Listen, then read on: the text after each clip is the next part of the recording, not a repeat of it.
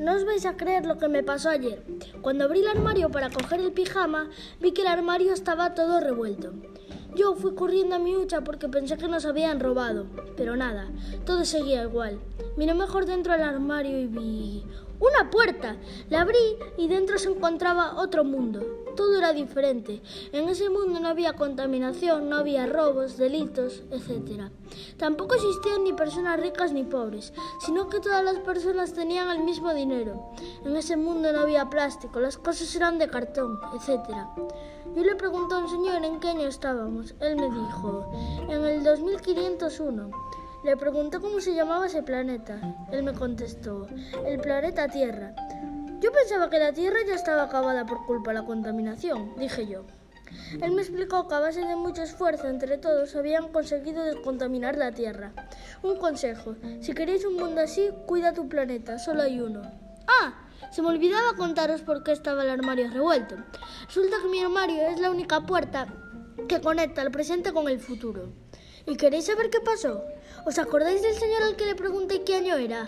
Pues él me dijo, usted no será del presente. Yo le dije que sí. Él siguió.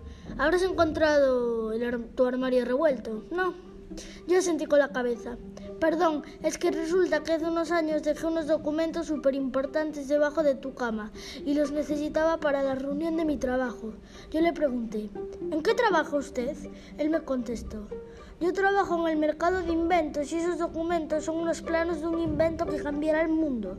Un tren eléctrico que puede ir de Barcelona a Madrid en solo un minuto. El tren tuvo. Y esta historia acaba aquí. Al final, ¿quién diría que había un portal para ir al futuro en mi armario?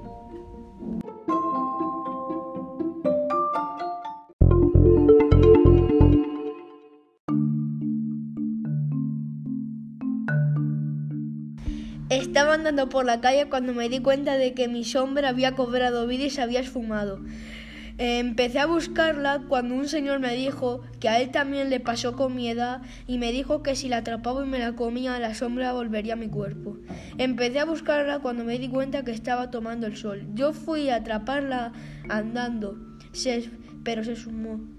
Cuando pasaron 30 minutos, encontré a mi sombra ligando con la de Celtia.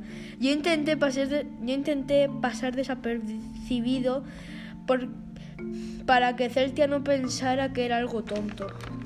Empecé a hacer unos movimientos ninja hasta que me caí y Celtia me dijo, ¿eres tonto o qué? Me has pegado un susto de muerte.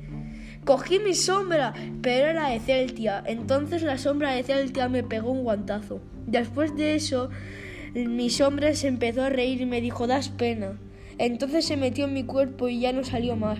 Desde ese día me hice amiga de la sombra y todos los días salía a pasearla con correa.